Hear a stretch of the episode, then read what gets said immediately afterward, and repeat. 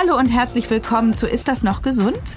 Der Podcast der Techniker. Ich bin Dr. Jael Adler, Ärztin mit eigener Praxis in Berlin und in dieser Folge geht es um Adipositas, also starkes bzw. krankhaftes Übergewicht.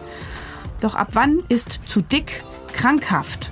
Und wie schafft man es aus dem Teufelskreis auszubrechen aus Zunehmen, Frust, falschen Diäten, Jojo-Effekt Dafür habe ich mit Professor Dr. Oliver Mann gesprochen. Er ist stellvertretender Klinikdirektor des Universitätsklinikums in Hamburg-Eppendorf und chirurgischer Leiter des Adipositas-Zentrums. Und jetzt geht's los.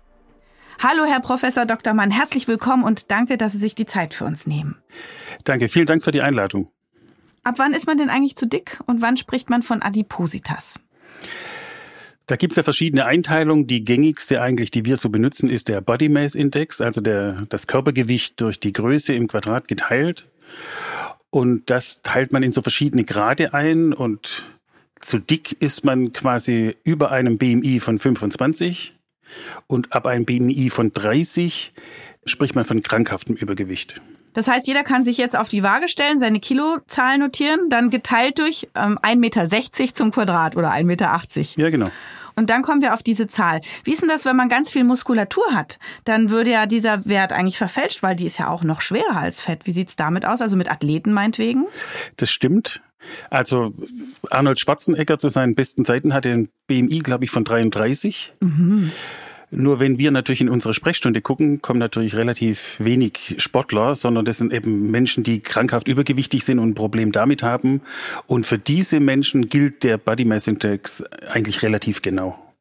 Und was kann man jetzt noch für weitere äh, Methoden nutzen, um vielleicht mal zu gucken, ob das jetzt äh, krankhaft ist. Also es gibt ja die Möglichkeit mit dem Maßband äh, auch nochmal selber zu Hause vorm Spiegel. Ja, man, theoretisch kann man die Hüfte messen und die Taille.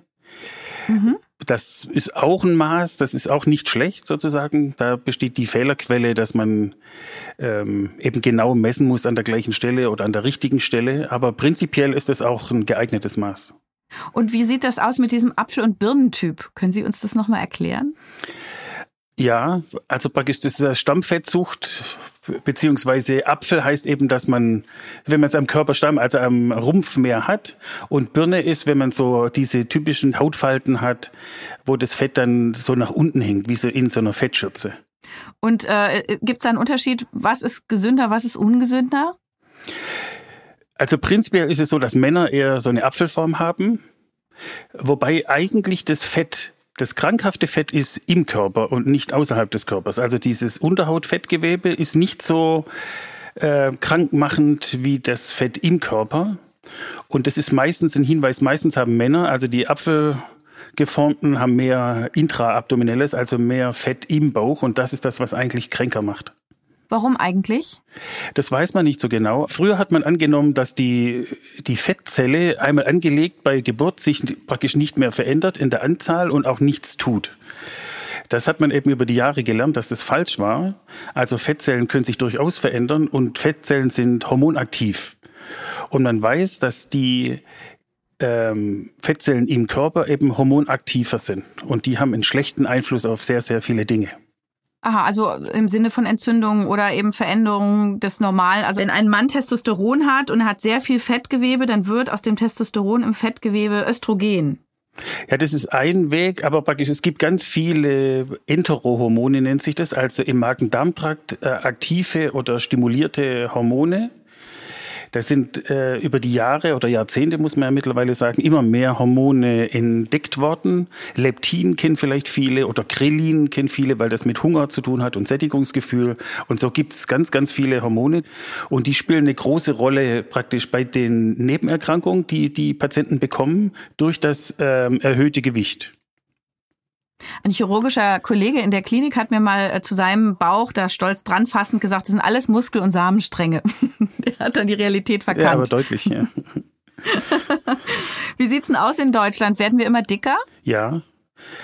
Äh, mittlerweile sind ja mehr Männer insgesamt als Frauen sind übergewichtig und es sind ah. mehr als die Hälfte. Also das gibt so unterschiedliche Zahlen, aber es sind eigentlich so zwischen 50 und 55 Prozent der Männer sind übergewichtig und knapp unter 50 Prozent sind Frauen übergewichtig. Und dabei fühlen wir Frauen uns eigentlich immer ständig und chronisch übergewichtig, ne? obwohl das anscheinend dann eher die Männer betrifft?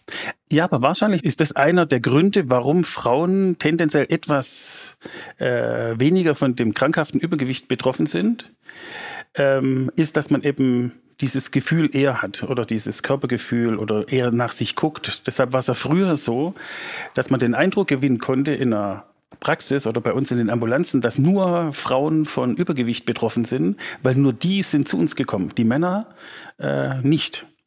Und, aber es ist genau umgekehrt. Und wahrscheinlich hat das eben den Effekt, dass man eben als Frau eher auf seinen Körper achtet. Und Adipositas, ist das jetzt eine Erkrankung oder ist das eine Essstörung? Wie muss ich das einordnen?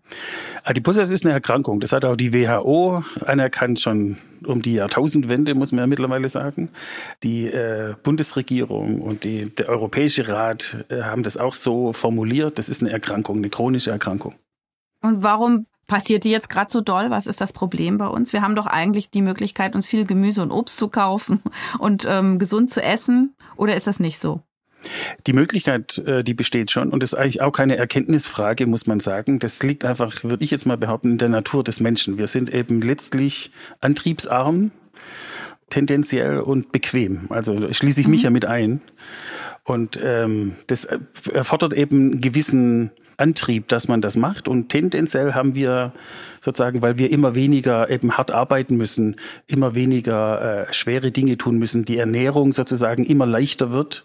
Und man ist es auch ganz leicht, was Falsches äh, zu essen oder zu kaufen.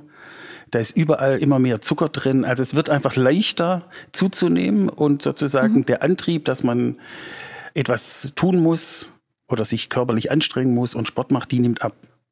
Und wie ist das mit der Kindheit? Also ist das schon ein, wird da ein Grundstein gelegt, dass man später übergewichtig wird? Es gibt sicherlich natürlich eine Veranlagung. Das ist so. Und wenn man jetzt an Kinder denkt, das ist natürlich vieles, ist natürlich erlerntes Verhalten. Mhm. Das heißt praktisch, wenn ich natürlich in einem Haushalt aufwachse, wo beide Elternteile sehr viel Sport machen, sehr aktiv sind, dann habe ich eine andere Chance, sozusagen Übergewicht aufzubauen, als wenn ich im Haushalt groß werde, wo eben das nicht passiert, wo man viel sozusagen die sozialen Medien äh, konsumiert, äh, Fernsehen guckt, keinen Sport macht und sich eben falsch ernährt. Und wenn man das praktisch von frühester Jugend an lernt, quasi als Kind, Kleinkind, dann Kind, Jugendlicher, dann wird es äh, extrem schwer, wenn man größer wird und älter wird, das praktisch wieder zu ändern. Das heißt, was empfehlen Sie Eltern, die jetzt zuhören, wie sollen wir mit unseren Kindern umgehen oder Jugendlichen? Das ist ja vielleicht manchmal noch schwieriger. Also Ernährung ist ein Teil und Bewegung ist der andere Teil. Und letztlich muss die Empfehlung eigentlich sein, dass man Kindern, und es ist auch gut möglich, eben mit Spaß und mit Freude an diese Dinge bringt. Mhm. Und das praktisch, je älter man wird und je übergewichtiger man ist, je mehr Zwang ist dabei. Also wenn man eben, wenn jemand schon 16, 17, 18 ist und der ist übergewichtig und man zwingt ihn Sport zu machen, ist es natürlich immer extrem schwierig. Viel einfacher wäre es natürlich, wenn man schon im frühesten Kindesalter eben Spaß hat an Bewegung und man rausgeht und man was unternimmt und dann auch an den Sport herangeführt wird und man eben den Sport macht, weil es Spaß macht und weil man letztlich sozusagen das Verlangen hat, sich zu bewegen und dass die Bewegung was ganz Natürliches ist. Das ist das eine. Und das andere ist die Ernährung. Und da kann, können natürlich Eltern auch sehr viel tun, dass die Kinder eben aufwachsen mit gesunder Ernährung, und eben ein Mix. Man darf natürlich die Kinder jetzt nicht äh, sämtliche Süßigkeiten äh, vorenthalten. Das geht auch gar nicht. Insbesondere wenn sie irgendwann mal in, in die Schule gehen und eigene Wege, die werden sich natürlich Süßigkeiten kaufen und bekommen. Aber man muss eben schon vorher damit aufwachsen, dass man sich eben auch mal was Süßes gönnt, aber eben sich grundsätzlich eben gesund ernährt. Mhm. Und das auch ein ganz natürlicher Prozess wird. Genau, dass es nicht, äh, also es automatisch kommt, ne? dass man nicht immer denken muss, oh, ist das jetzt gesund oder nicht, darf ich es jetzt noch essen oder nicht. Im Grunde würde man sich ja so eine Art Körperintelligenz, die unterhalb des Bewusstseins abläuft, wünschen. So soll es ja sein. Und das praktisch dann muss man auch gar nicht mehr drauf achten. sondern das ist was ganz Natürliches, dass eben jemand das Verlangen hat, jetzt eine Karotte zu essen und nicht unbedingt Schokolade essen muss. Mhm. Und das, glaube ich, ist gar kein so ein großes Kunststück. Man muss es eben nur machen. Wie sieht's aus mit dem Sozialstatus oder auch der Bildung? Beeinflusst das ebenfalls das Gewicht? Man hat äh, ja manchmal den Eindruck, ne, es gibt Regionen in der Großstadt, da laufen die Leute alle gärtenschlank und hoch trainiert rum und in anderen Regionen einer Stadt sieht man mehr Übergewichtige oder es täuscht das? Nein, da gab es auch eine, eine, große Studie, die deutsche äh, Verzehrstudie. Die ist jetzt so ein paar Jahre alt, aber da wurde das mal genau untersucht. Und es ist schon so, dass bildungsärmere Haushalte tendenziell übergewichtiger sind. Mhm. Alle zusammen sozusagen, Erwachsene und äh, Kinder. Und welche Altersgruppen sind vorwiegend übergewichtig? Gibt es da auch Daten? Also prinzipiell ist es so, dass man praktisch, wenn man älter wird, so ab 40, 50 nimmt es nochmal zu. Ja, und, aber, warum? das hat viele Gründe sozusagen. Ähm, und bei Kindern ist es jetzt auch schon jedes vierte Kind ungefähr, das übergewichtig ist. Also das ist praktisch eine wirklich besorgniserregende äh, Zahl, die jetzt natürlich durch Corona nochmal deutlich verschlimmert wurde. Wenn man die Fachgesellschaften fragt, dann ist das, äh, werden die gerade überrannt weil natürlich jetzt das sozusagen das Angebot äh, abgenommen hat, wobei Corona ist jetzt nicht jetzt jahrzehntelang, es ist jetzt wenige Monate, aber prinzipiell hängt es wahrscheinlich auch mit unser, dem Lebensstil unserer Gesellschaft. Wir kümmern uns eben weniger um unsere Familien sozusagen, sind berufstätig, man hat weniger Zeit für die Kinder. Auf der einen Seite, auf der anderen Seite ist eben falsche Ernährung sehr billig, sehr leicht zu haben. Und das zusammen ist wahrscheinlich der Mix, der es dann letztlich in die falsche Richtung bringt. Ja, vielleicht muss man auch sich überlegen, ne, wie bewirbt man eigentlich Nahrungsmittel? Ich stand neulich äh, an so einer Theke und da war so ein kleines Mädchen, zwei Jahre schätze ich, die hat ein Theater gemacht, weil sie wollte unbedingt das Getränk, wo so ein lustiges Lachgesicht drauf ist, weil es einfach so ansprechend war. Und das war natürlich das zuckerhaltige Getränk und die Familie wollte eigentlich eher irgendwie einen gesunden Obstsaft, der 100 Prozent gepresst und so ist. Und da, also gab's Riesenschreierei. Eigentlich müsste man da auch die äh, Industrie in die Verantwortung vielleicht auch nehmen, ne? dass das, das wie so eine Art äh, Zigarettenwerbeverbot eben auch ein Süßigkeiten oder ungesunde ähm, Lebensmittelverbot gibt, gerade für Kinder. Ja, klar, das ist ein Riesenthema. Also Zucker ist ja eigentlich, äh, und Zuckersteuer wurde öfters mal schon thematisiert. Und da gibt's ja sehr gute Untersuchungen. Auch Foodwatch hat da schon sehr viel gemacht, wenn man mal auch schaut, wo überall Zucker drin ist und wie der Zuckergehalt insgesamt äh, zunimmt. Mhm. Also bald ist ja in Salz Zucker drin, einfach nicht damit der, das süßer schmeckt, sondern einfach, das ist ja wie eine Sucht. Und man möchte einfach immer dieses Zuckerverlangen aufrechterhalten. Und das genau ist das Problem. Man muss praktisch von dem Zucker wegkommen. Und wie sieht's aus mit Leitprodukten? Also Leitprodukte sind auch eine sehr schlechte äh, Empfehlung, wenn man auf sein Gewicht achten möchte. Man kann natürlich Leitprodukte trinken, wie man alles trinkt, wenn man es aus Genuss möchte.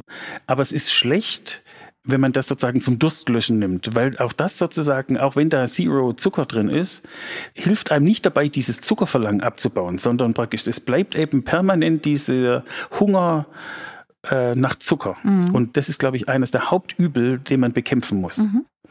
Und wenn man Leitprodukte zu sich nimmt, dann sozusagen bleibt der Zuckerhunger bleibt der gleiche. Und dann habe ich vielleicht keinen Zucker zu mir genommen mit, der, mit dem Getränk, aber dann esse ich eben eine Schokolade, weil ich dann meinen Zuckerhunger äh, befriedigen möchte.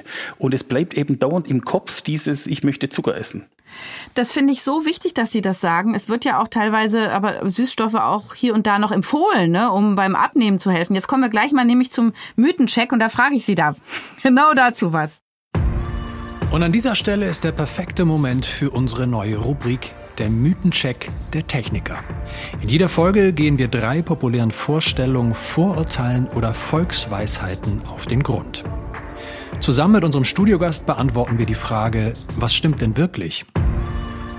Die Techniker macht den Mythencheck. Mythos Nummer eins: Leitlimonaden helfen beim Abnehmen. Dem würde ich deutlich widersprechen. Die helfen nicht beim Abnehmen, weil dieser Zuckerhunger immer bleibt. Letztlich wird der Körper ja überlistet, sozusagen man nimmt eben Zucker zu sich, aber nimmt ihn nicht auf. Das Bedürfnis, dauernd was Süßes zu essen, auch im Tagesverlauf, dass man sich eben abseits von den Mahlzeiten immer mal was Süßes gönnt, ist ja auch einer der Übel, weil immer hat man dieses Bedürfnis nach Zucker. Mhm. Und das wird eben mit diesen Leitprodukten sozusagen weiter unterhalten. Mhm. Mythos Nummer zwei. Dicke Eltern, dicke Kinder. Adipositas ist vererbbar. Ich habe die Veranlagung. Jein, muss man sagen. Genetische Erkrankungen ex sind extrem selten. Eine Veranlagung kann man durchaus vererben. Wenn man 100 Leuten 10 Tafeln Schokolade gibt, nimmt nicht jeder in gleichem Maße zu das ist eben schicksalhaft. Man muss sich eben damit auseinandersetzen für sich selber.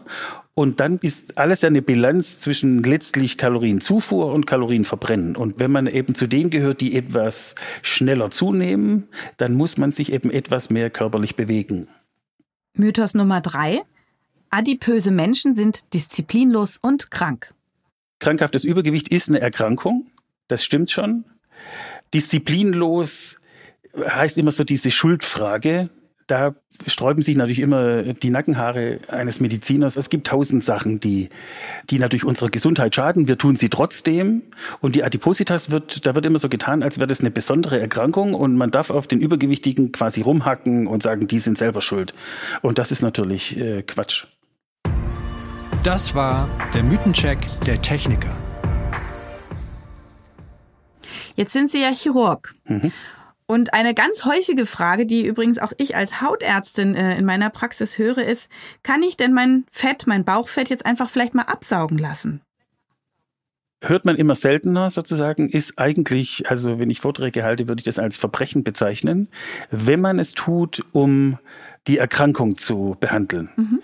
Man kann das, das ist natürlich Einstellungssache und Jedermannssache, wenn man irgendwie so ein kleines Pölsterchen hat und ist rein optisch damit nicht zufrieden, könnte man aussagen, man könnte Sport machen, aber praktisch, wenn man jetzt für sich selber entscheidet, man will sich's absaugen lassen, dann bleibt es ja jedem selber überlassen. Wenn man aber Fett absaugen will, um die ähm, Erkrankung Adipositas, also man nennt es ja auch metabolisches Syndrom, weil das praktisch eben nicht nur das Gewicht ist, sondern was wir vorher gesagt haben, sehr viele Begleiterkrankungen dabei sind, wie Blutzuckerkrankheit, äh, Bluthochdruck, ganz viele andere Dinge. Krebserkrankungen, nicht wahr, oder?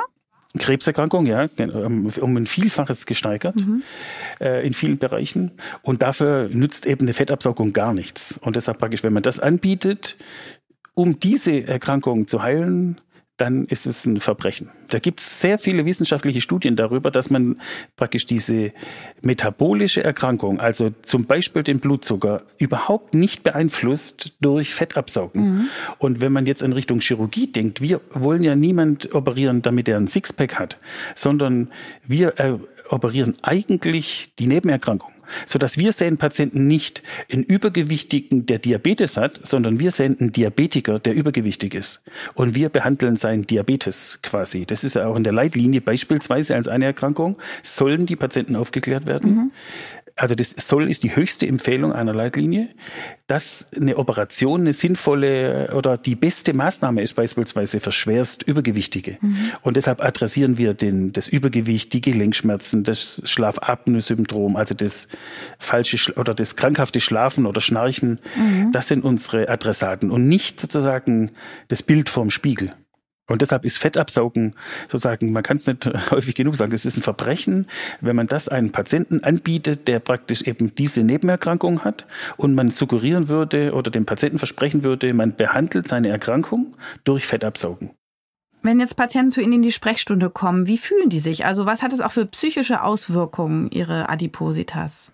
Also prinzipiell haben die aller, allermeisten einen langen Leidensweg hinter sich, weil das praktisch auch schon Angang ist. Bei uns wird natürlich nicht jeder operiert, sondern wir haben ja eine gemeinsame Sprechstunde. Da sind ja Psychologen dabei, da sind Ernährungsberater dabei, Physiotherapeuten. Mhm. Ähm, also nicht jeder wird dann operiert oder soll operiert werden, aber trotzdem ist es für die meisten Patienten natürlich schon Angang, jetzt in eine Universitätsklinik zu gehen, um sich behandeln zu lassen. Also die meisten haben schon eben sehr vieles versucht und sind eben damit gescheitert und sind aus irgendeinem Grund praktisch dann an einen Punkt gekommen, wo sie sagen, jetzt geht es nicht mehr anders, ich muss mir Hilfe suchen. Mhm. Und dann holt man die eben an der Stelle ab, an der sie äh, zu uns kommen. Und äh, sind denn übergewichtige oder eben adipöse Patienten, also haben die mehr Depressionen oder ziehen sie sich aus dem sozialen Leben zurück? Wie sieht das aus mit ihrer Lebensqualität insgesamt? Also die Lebensqualität ist bei unseren Patienten extrem schlecht. Das ist vergleichbar mit, da gibt es auch Studien dazu, mit Karzinompatienten, mit Krebspatienten, weil die natürlich eben das, diese Stigmatisierung, dass man überall auf sie zeigt oder über sie spricht oder tuschelt oder ganz offen spricht, äh, das ist natürlich äh, Alltag für die Patienten. Wenn man so will, steigt eben ein 200 Kilo Patient eben mit 200 Kilo aus dem Bett und es begleitet ihn den ganzen Tag und danach steigt er mit 200 Kilo wieder ins Bett und selbst im Schlaf sozusagen lässt ihn die Erkrankung nicht los. Und ähm, das verändert natürlich einen Patienten oder einen Menschen. Und Sie haben ja auch schon äh, jetzt mehrfach darauf hingewiesen, dass es Sekundärerkrankungen gibt durch Übergewicht. Können Sie da nochmal genau aufführen, was da alles dazugehört? Diabetes haben wir jetzt schon gehört, ist auch klar, äh, was noch alles. Und mich interessiert besonders auch, welche Krebserkrankungen mit Übergewicht besonders häufig assoziiert sind. Ähm, das sind Herz-Kreislauf-Erkrankungen natürlich, zu aller Vorderst, Bluthochdruck, äh, dann Schlaganfälle, also das gehört ja auch zum Gefäßsystem, wenn man so will, dazu. Mhm. Dann Skelettsystem natürlich. Das heißt, da kommen dann chronische Schmerzen im Bereich der Knie, der Fußgelenke, der Hüftgelenke dazu, Rückenschmerzen, mhm. Was wieder zur Schmerzmitteleinnahme äh, führt und so weiter. Das natürlich auch wieder einen negativen Einfluss hat auf die Bewegungsfähigkeit und den Sport. Mhm. Deshalb kann man ja irgendwann mal nicht mehr abnehmen, sozusagen durch eigene Mittel. Und bei Krebserkrankungen sind es ganz viele Erkrankungen. Im gynäkologischen Bereich gibt es welche, aber die hauptsächliche Steigerung ist eben im Gastrointestinaltrakt, also im Magen-Darm-Trakt. Mhm. Da gibt es auch sehr viele Studien darüber, dass diese äh, Karzinome ansteigen. Warum das genauso ist, kann man nicht genau belegen, weiß man nicht genau. Aber es, man kann es eben retrospektiv, also im Rückblick, nachweisen. Mhm. Also das ist sozusagen wissenschaftlich belegt, dass das so ist. Und auch ja wahrscheinlich, wenn man dann mal doch eine Diagnose hatte, dass es, dass man dann auch durch bisschen Abnehmen und so dann auch vielleicht profitiert im Hinblick auf die Diagnose und bei der Heilung unterstützt wird. Ja klar, das hilft bei sehr vielen und das hat sich ja immer weiterentwickelt und immer weiterentwickelt. Und ähm, Langzeitdaten, die zeigen, dass man praktisch Erkrankung wieder rückgängig machen kann oder eben im, äh, langfristig verbessern kann. Mhm. Also geht ein Diabetes weg oder kommt er wieder? Und wenn er wegkommt, sozusagen, ist das Risiko, dass man zum Beispiel einen Herzinfarkt bekommt oder einen Schlaganfall, kann man dieses Risiko tatsächlich äh, wieder zurückdrehen. Und diese Daten gibt es eben mittlerweile auch. Ah ja, super. Das ist ja eigentlich auch mutmachend. Ne? Das, das heißt, immer gut anzufangen. Ja, auf jeden Fall. Das ist auch das häufigste, was die Patienten sagen, ist, warum habe ich es nicht früher gemacht? Das ist in der Tat sehr, sehr häufig. Und wie nimmt man am besten erstmal ab? Also wie fängt man an und wie kommt man raus aus dem Teufelskreis? Auch gerade wenn man sich schwer bewegen kann, wie Sie das sehr anschaulich geschildert haben. Also prinzipiell ist natürlich je einfacher, je früher man ansteigt. Also deshalb ist natürlich äh, Prävention das Beste, was man tun kann. Mhm. Ansonsten hängt es natürlich davon ab, wie krank ist man und wie übergewichtig ist man, wenn man sozusagen beginnt. Mhm. Es ist nie zu spät, also praktisch ist zu sagen, jetzt bin ich so krank und übergewichtig, jetzt kann ich nichts mehr tun, das äh, gibt es eigentlich nicht. Das heißt praktisch, es hängt davon ab, wie, wie sind meine Möglichkeiten, wir haben jetzt neulich einen operiert mit weit über 300 Kilogramm. Das ist natürlich was anderes, als wenn jemand 150 Kilogramm wiegt. Der eine kann praktisch sich überhaupt gar nicht mehr bewegen und der andere kann doch Dinge tun. Also schwimmen geht. Mhm. Das ist natürlich stigmatisiert, weil man ins Bad muss und das ist natürlich auch wieder ein ganz, ganz schwieriger Aspekt. Aber Schwimmen sozusagen ist etwas, was äh, fast jeder eben machen kann und da die Bewegung steigern. Fahrradfahren. Man muss sich eben so Dinge suchen, ähm, die noch möglich sind. Mhm. Und man muss eben bei allem irgendwie suchen, dass es irgendwie Spaß macht, damit man was hat, was auf Dauer funktioniert und nicht auch überdosiert, was weiß ich mal, einen Monat lang jeden Tag äh, viel zu viel Sport machen, nützt nichts, weil man eben danach eben wieder zurückfällt, sondern man braucht irgendein Konzept, das eben dauerhaft recht. Und bei der Ernährung gilt eigentlich genau das Gleiche.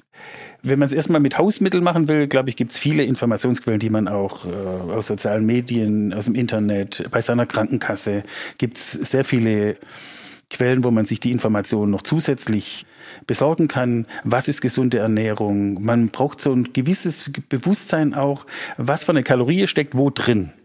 Also beispielsweise hier in Hamburg ist ja ein Franzbrötchen ist natürlich was, was jeder kennt und jeder schon mal gegessen hat, hat halt über 400 Kilokalorien. Und man muss sich jetzt ungefähr klar machen, was muss ich dafür tun, um diese 400 Kilokalorien abzubauen. Mhm.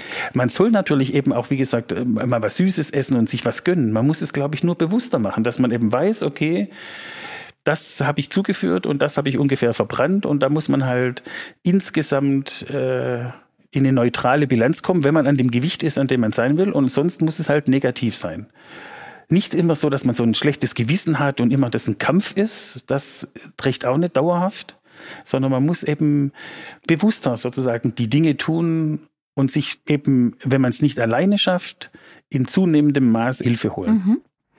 Äh, Hilfe holen beim Arzt oder beim Psychologen. Wie sieht es aus mit so einer psychosomatischen Betreuung? Also ich würde vorher schon einsteigen, wie gesagt, bei den Krankenkassen und äh, kann man sich sehr vieles holen. Da gibt's auch Diätberatung, da gibt's auch Sportangebote oder Empfehlungen, was man tun kann. Mhm. Ähm, Psychosomatik spielt natürlich eine sehr große Rolle und Psychologie wenn man wirklich krankhaft übergewichtig ist, ist es bei uns zum Beispiel so, dass jeder Patient wird äh, in der Psychosomatik vorgestellt. Weil das natürlich ein, ein wesentlicher Bestandteil ist der Erkrankung.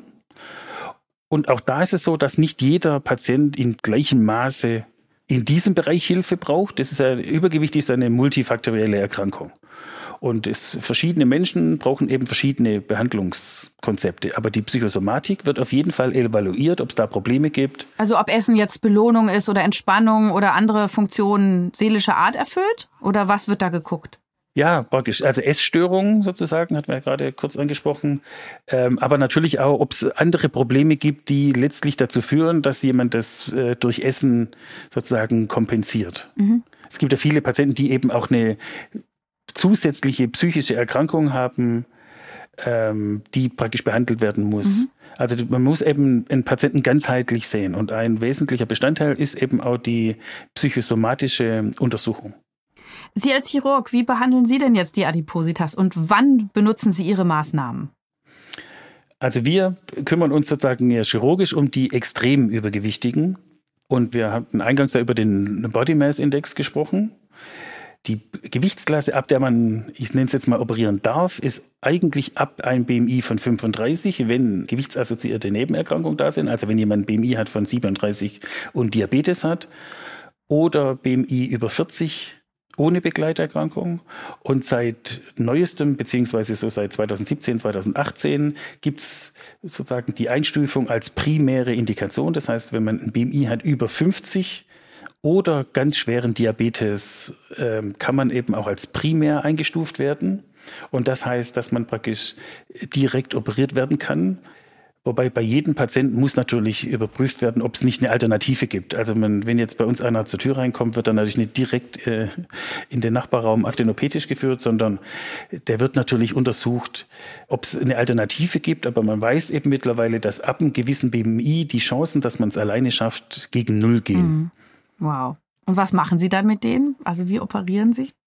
Also es gibt ja verschiedene Operationsmethoden. Man macht immer das Kleinstmögliche mit den kleinstmöglichen Nebenwirkungen und auch die, das OP-Verfahren sollte an sich risikoarm sein. Aber das ist ja schwer. Also man muss, da, also gerade wenn jemand übergewichtig ist, ist das Risiko ja schon an sich groß, weil man hat ja viel Körpermasse. Das Narkosemittel ist ein Problem. Wahrscheinlich, ich weiß nicht, kommen Sie immer von außen? Da müssen Sie sich ja erstmal durch die Schichten durcharbeiten. Das ist mittlerweile ein Routineeingriff geworden, der eigentlich von seinem Risiko unter einer Gallenblasenentfernung liegt, also an erfahrenen Zentren. Das ist relativ standardisierter Eingriff wow. mhm. und wird auch in aller aller Regel minimalinvasiv mhm. gemacht, also mit Schlüssellochtechnik und ähm, ist sozusagen für die allermeisten Patienten so, dass man drei Tage später wieder entlassen werden kann, in der Regel, nicht auf eine Intensivstation muss. Und was operieren Sie? Nehmen Sie den Magen raus? Oder was machen Sie? 95 Prozent aller Patienten bekommen entweder einen Schlauchmagen oder einen Magenbypass. Und da gibt es verschiedene Formen des Magenbypasses. Und beim Schlauchmagen ist in der Tat so, dass man aus dem Magen einen Schlauch macht und das heißt wiederum, dass man einen großen Teil des Magens entfernt. Der ist irreversibel, also nicht wieder gut zu machen entfernt. Und beim Magenbypass, äh, wenn man das so einfach sagt, bleibt alles drin und es wird eben so eine Umleitung gebastelt. Aus Darm oder? Ja, also der Magen wird verkleinert, bleibt drin, aber wird verkleinert und dann wird man äh, so eine Umgehung machen wo praktisch Teile des Dünndarms ausgeschaltet sind. Also die Nahrung geht nicht mehr durch den Zwölffingerdarm. Das scheint eine sehr große Rolle zu spielen für den Hormonhaushalt. Mhm. Und die Fettresorption wird quasi gestört, weil die Fettresorption erst später im Darm beginnt. Und da gibt es so einige Variationen. Das hängt so ein bisschen davon ab, wie schwer man ist. Aber das sind sozusagen die 95 Prozent aller Operationen sind entweder Schlauchmagen oder Magenbypass. Das ist ja erstaunlich. Und das machen Sie durch Knopflochchirurgie? Ja, für die allermeisten. Wow. Also eine offene Operation macht man vielleicht maximal einmal im Jahr. Der Fachbegriff dafür ist bariatrische Operation, oder? Ja, von Barusgewicht, genau. Mhm. Und das heißt, ähm, Interessenten würden sich jetzt immer an spezialisierte Zentren wenden oder wo findet man solche Profis wie Sie?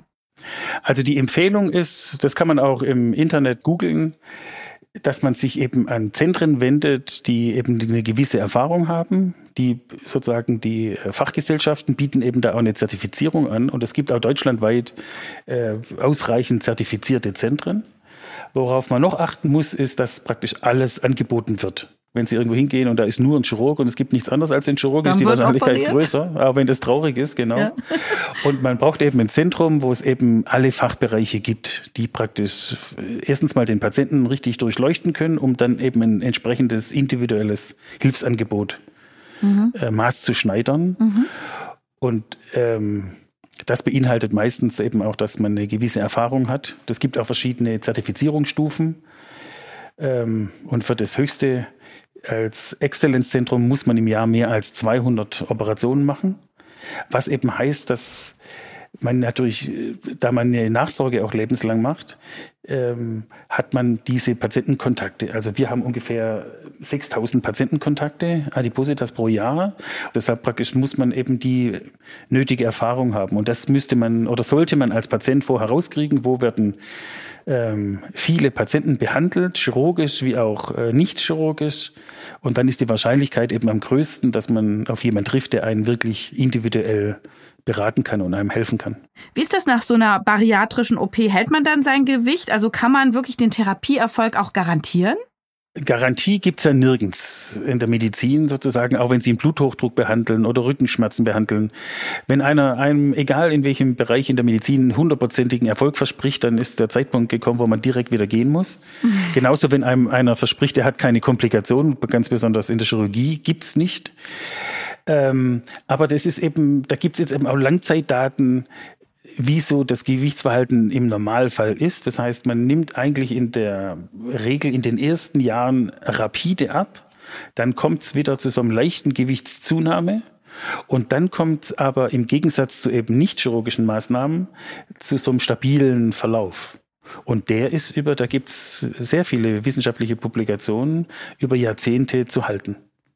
Bedarf natürlich auch, das muss man auch jedem Patienten sagen, natürlich auch Eigenantrieb. Also praktisch, wenn jemand zu uns kommt und sagt, er möchte operiert werden, er möchte aber gar nichts an seinem Verhalten ändern und auch danach weder Ernährung noch Bewegung irgendwas investieren, dann ist es der falsche Kandidat. Den würden wir nicht operieren.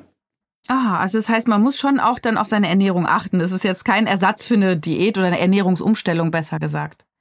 Nee, ist überhaupt kein Ersatz. Also das muss trotzdem erfolgen. Deshalb bekommt auch jeder Patient vorher eine Ernährungsberatung, mhm. wird auch von sozusagen von dem ganzen Team gesehen und kriegt praktisch sozusagen wie so einen Fahrplan, wie es auch danach weitergehen muss in allen Bereichen. Bewegungssteigerung, Ernährungsumstellung. Mhm. Ähm, das ist essentiell. Und man muss sich eben darauf einstellen und man muss wissen, auf was man sich einlässt. Das ist ja in der Regel was Positives. Aber trotzdem muss man sich genau damit auseinandersetzen das ist ja auch ein Prozess. Bevor man operiert wird, ist nicht so, dass man heute zur Tür reinkommt und morgen operiert wird. Das ist meistens Monate liegen da dazwischen. Insbesondere beim äh, bestimmten BMI muss man auch sozusagen noch mal ein halbes Jahr mindestens intensive konservative Therapie gemacht haben. Also das ist dann ein Prozess, sodass unsere Patienten sich damit sehr genau auseinandergesetzt haben und genau wissen sozusagen, was auf sie zukommt und am Ende steht dann praktisch der Vorbereitung, steht dann irgendwann die Operation. Und gibt es denn auch Risiken, jetzt abgesehen von den normalen OP-Risiken, also dass man danach irgendwie Mangelerscheinungen zum Beispiel entwickelt oder sonst irgendwas? Die gibt's. Deshalb ist es auch so wichtig, dass man da vorher drüber spricht und die Patienten sehr aufklärt. Das ist, wenn man sich daran hält, extrem gering das Risiko. Mhm. Und das ist auch oft so ein Kritikpunkt, dass man eben am gesunden Organ operiert und teilweise sogar entfernt und dann eben Medikamente in abhängige Fracks zurücklässt. Das ist natürlich auch Äpfel mit Birnen verglichen, denn wenn die meisten unserer Patienten mal ihre Tablettendosen auf den Tisch ausbreiten und die nehmen drei Medikamente gegen Bluthochdruck, die nehmen Schmerztabletten, die spritzen Spritzen, Insulin, dann ist es ja weit mehr äh, an Medikation, als erforderlich wird danach. Und auch ein Bluthochdruckpatienten muss ja lebenslang Bluthochdrucktabletten nehmen. Man tut immer so, als wäre Adipositas-Patienten, als wäre das irgendwie Außerirdische, von denen man auch Außerirdisches verlangt. Die nehmen eben, müssen auch lebenslang darauf achten, das wird auch immer einfacher. Das wird am Anfang natürlich alle drei Monate, sechs Monate, zwölf Monate und dann halbjährlich und dann jährlich äh, überprüft. Aber die bekommen natürlich auch einen neuen Rhythmus. Und dann sozusagen ist nicht so, dass man immer denkt, oh, ist mein Kalziumspiegel jetzt richtig, sondern man hat dann Gefühl dafür bekommen, die Ernährung umgestellt, man geht zu den Nachsorgen, äh, sieht da, ob es da einen Mangel gibt oder nicht und ähm, gleicht den dann aus. Aber die meisten müssen Multivitamintabletten nehmen und wenn zum Beispiel Frauen haben ja häufiger Eisenmangel, der wird natürlich nicht besser, wenn man vorher schon Eisenmangel hat. Sehr viele Patienten haben Vitamin D-Mangel. Also gerade bei uns, wenn wir viel in Räumen uns aufhalten, weniger in der Sonne, haben viele von uns auch nicht übergewichtige eigentlichen Vitamin D-Mangel. Der wird natürlich durch so eine Operation auch nicht besser. Also insofern muss man eben daran arbeiten. Man kann viel mit Ernährung machen und auch da ausgleichen. Aber es stimmt, dass praktisch die aller, allermeisten Patienten müssen dauerhaft zumindest Multivitaminpräparate einnehmen. Und Sie messen das dann auch im Blut, weil eigentlich normalerweise ist es ja gar keine Kassenleistung, dass man seine Mikronährstoffe im Blut misst. Aber bei bariatrischen Patienten schon? Ja, messen wir. Ach. Das ist auch eine äh, dringende Empfehlung. Das macht man mit Also auch so Zink und Selen und B-Vitamine und so ja, weiter. Genau. Muss man machen. Ach, super. Das ist mhm. sozusagen, wir bieten das lebenslang an. Mhm. Äh, machen auch die Hausweise teilweise. Es kommt ja darauf an, wo man äh, wohnt und wie lang es ähm, jeweils zu dem Behandler ist oder zu uns dann in dem Fall. Aber prinzipiell gibt es da ein ganz äh, genaues Schema. Das kriegt auch jeder Patient mit, mit dem Entlassungsbrief, wann welche Untersuchung äh, stattfinden soll. Und wir haben eine Study Nurse, die praktisch sich auch darum kümmert. Also wenn Patienten nicht erscheinen, können wir die natürlich nicht zwingen, dass sie zu uns kommen, aber wir erinnern die daran und erinnern die nochmal daran, dass jetzt der Termin ansteht. Als Hautärztin interessiert mich ja jetzt noch, was passiert denn mit der ausgedehnten Haut? Ne? Wenn man dann so schön abgenommen hat, dann hängen ja da Hautlappen. Haben Sie da auch noch einen Tipp für die Betroffenen? Also es ist in der Tat so, gerade wenn diese Patienten mit dieser Birnenform, die praktisch so ausgedehnte Hautfalten haben, da geht die Haut ja richtig kaputt. Ähm, die kann man nicht mehr wieder gesund kriegen oder dass die so schrumpft, dass es praktisch nicht zu sehen ist, dass man die Hautfalten nicht sieht. Das ist bei wenig Patienten eigentlich insgesamt, das ist vielleicht so bei 20 Prozent der Fälle so, dass die äh, eine chirurgische Maßnahme wirklich brauchen. Und dann ist es wiederum so, dass man die auch wieder einteilt in rein ästhetische Eingriffe weil es natürlich äh, Bereiche gibt, die dann nicht krankhaft sind. Das ist bei Frauen häufig die Brust und die Oberarme. Also bei Männern auch die Oberarme, aber genau. Hat man so jetzt mal beschlossen. Also die Brust darf hängen und die Winkelemente sind auch okay, ja? Nein, das ist eben nicht krankhaft. Das ist eben was Ästhetisches ist. Und das hat dann sozusagen die Folge, dass die Patienten das häufig selber bezahlen müssen. Darauf wollte ich okay. hinaus. Ja, ja. Und wenn man es eben am Bauch beispielsweise hat, ist es nicht selten so, dass bei diesen ganz ausgedehnten, da ja wirklich Geschwüre auftauchen, Entzündungen auftauchen. In den Bauchfalten, genau. In den Bauchfalten, genau. mhm. genau. Und dann ist eine medizinische Indikation. Ja, und das Reduzieren dieser Hautlappen geht aber auch dann mit langen Narben einher. Also es ist doch viel Arbeit, auf, also ein langer Weg, auf den man sich dann einlässt. Das sind große OPs. Und, mhm. und witzigerweise ist es so, dass in der Prämedikationsambulanz, wenn man, wo man die, die Patienten vorbereitet, wenn da unerfahrene Anästhesisten sind, äh, dann fragen die immer nach Blutkonserven bei äh, Adipositas-OPs da braucht man nie eine Blutkonserve. Und sie fragen nicht bei, nach Blutkonserven bei Patienten, die eine plastische Operation haben. Und da kann man in der Tat erheblich bluten. Also natürlich nicht, wenn man beim Erfahrenen ist, aber potenziell. Da gehen Riesengefäße vergleichsweise durch das Fettgewebe. Also da, das ist nicht ohne. Da muss man auch wiederum zum Spezialisten gehen, die sich damit auskennen. Also nicht nur ästhetisch auskennen, sondern eben auch, das bewirkt auch ein gewisses OP-Risiko. Und das müssen natürlich wie alles Fachleute machen sagt Herr Professor Dr. Oliver Mann. Vielen Dank, das war ein sehr interessantes und auch vielfältiges Gespräch. Ich glaube, wir haben einen tollen Ritt geschafft vom Lebensstil bis zur Operation und da auch irgendwie ganz gute, positive, optimistische Nachrichten verstreut. Vielen Dank. Ja, auch vielen Dank von meiner Seite. War sehr interessant. Das war's für heute. In 14 Tagen erscheint die nächste Folge von Ist das noch gesund? Vielleicht habt ihr bis dahin ein paar Minuten Zeit, uns in eurer Podcast-App zu bewerten. Wenn ihr Fragen habt oder Kritik oder Themenvorschläge, immer raus damit. Schreibt uns gerne an podcast.tk.de oder wendet euch an uns auf den Facebook- oder Instagram-Kanälen der Techniker. Ich sage danke fürs Zuhören und bis zum nächsten Mal.